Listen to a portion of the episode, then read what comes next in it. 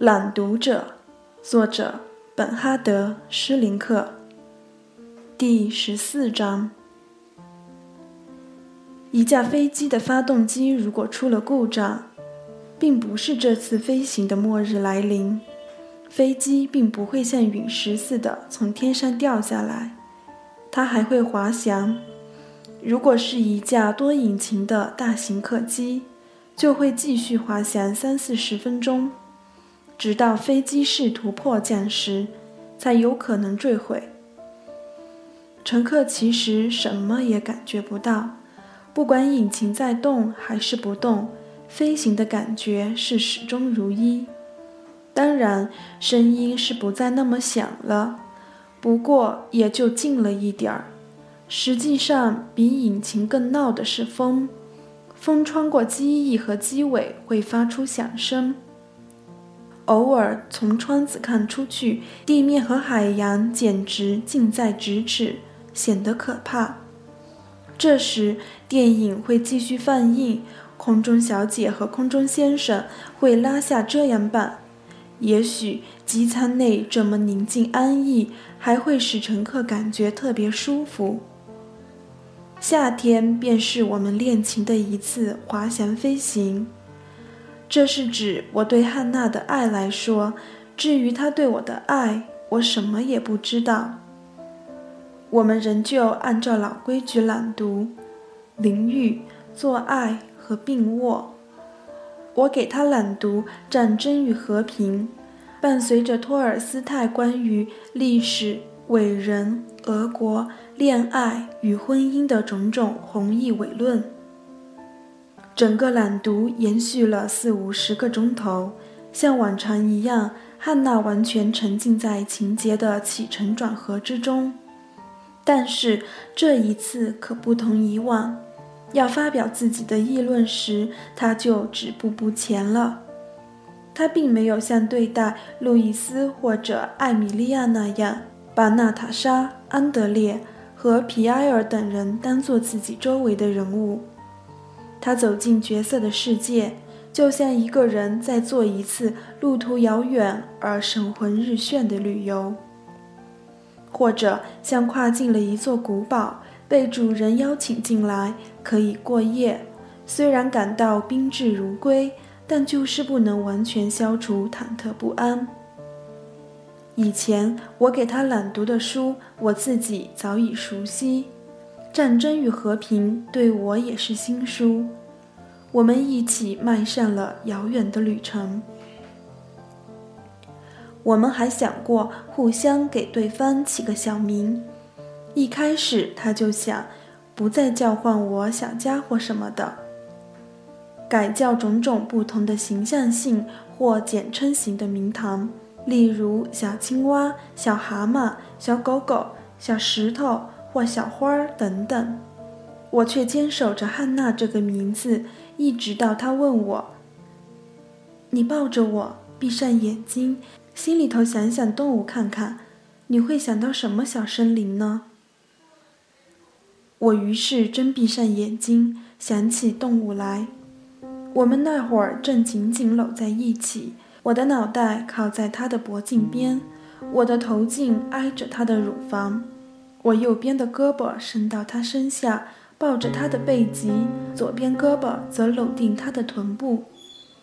我的一双臂膀和手掌还慢慢运动，抚过他宽阔的背部，他硬朗的大腿，他坚实的臀部，又感觉着他紧贴着我头颈和胸部的乳房和肚子。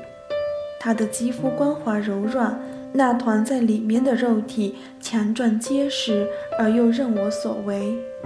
当我的手移到他的小腿肚子时，我感觉到他的肌肉有种习以为常的颤抖，这叫我想起马儿也经常这样，肌肉会抽搐震颤，以便驱赶飞虫。小马驹，小马驹。他挣脱我的拥抱，一跃而起，看着我，非常吃惊地看着。你难道不喜欢吗？我忽然想起这个名儿来，是因为你抚摸起来那么美妙、光滑、柔软。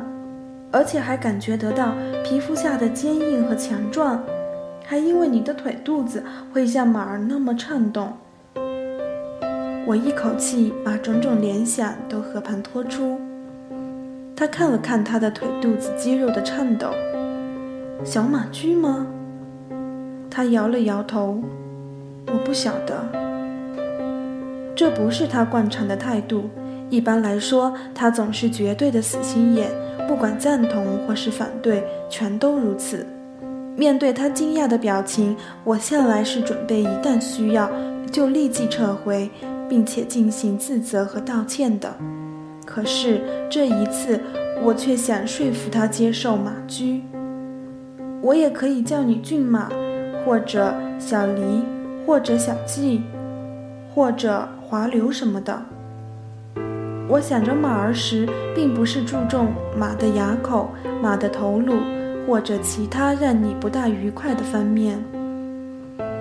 我想的是，有什么东西那么俊美，那么温顺。那么柔软和强壮，你自然不会是小白兔或小猫咪。那么小老虎呢？你的内在也许相像，但老虎太凶，你也不可能是。他仰面睡着，把两只手臂搁在脑后。我这时也直起身子来，一味看着他，他的目光却投向一片虚空。过了好一会儿。他才把脸转过来，向着我。他的表情里有一种特有的真挚。真的，我喜欢你。如果叫我马儿什么的，还有那些古里古怪的马的名头，你能给我解释解释吗？我们曾经一起到临近小城的剧院去过，去看《阴谋与爱情》的演出。这是汉娜生平第一次去剧院。他爱上了看戏中的一切，从台上的表演到幕间休息时的香槟酒。我手搂着他的腰肢，不在乎别人怎么瞧我们这一对儿。我自豪，因为我可以做到不在乎。不过，如果是在我家乡城市的剧院，我就会在乎了。他知道这一点吗？他觉察到这个夏天我的生活变了。不再是围绕着他、学校、做功课这三者转圈子了。下午五六点钟，我上他那儿，愈来愈多是从游泳池直接去的。在游泳池那儿，男女同学们碰在一起，一边做功课，一边踢足球、打排球、玩纸牌，要不就卿卿我我一番。我们班的社交生活就在那儿进行。所以，成为一份子，属于这群体，对我来说是非常重要的。当然，我或晚点来，或早点走，这点完全取决于汉娜的上班时间安排。这样做并不影响我的声誉，却让我变得神秘。这点我很明白。我还很清楚，即使这样，我也没有错过我们学生的什么节目。不过，我还是经常有一种感觉，好像恰巧在我缺席的时候，同学当中会发生什么重大事件。有很长一段时间，我都不敢问自己，到底是到游泳池赴会，还是去汉娜家赴约。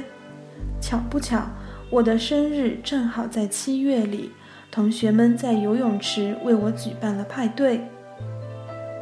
我从这么个盛会中脱身离去，实在不好意思的很。就是这么着，我也发现汉娜身心疲惫、神情懊恼地等待着我了。她根本不晓得那天是我的生日。我也曾问过她的生日是哪一天，她说是十月二十一日，却并没有反过来问我。其实。那天他的情绪也没有比平时更坏。平常他上班上得很累，回家也是这样烟头搭脑的。不过他这副样子还是影响了我的情绪。我甚至想从他那儿一走了之，回到游泳池去，回到我的男女同学当中去，回到我们那种轻松愉快里去，去高谈阔论。去调笑戏谑，去嬉戏打闹，或者去卿卿我我。于是我也温声温气，结果当然就吵闹起来。这次汉娜对我简直是视若无物，我又惶恐起来，害怕就此失去汉娜。最后我重蹈覆辙，举手投降，直到她重新接纳了我。不过我心里还是充满懊丧。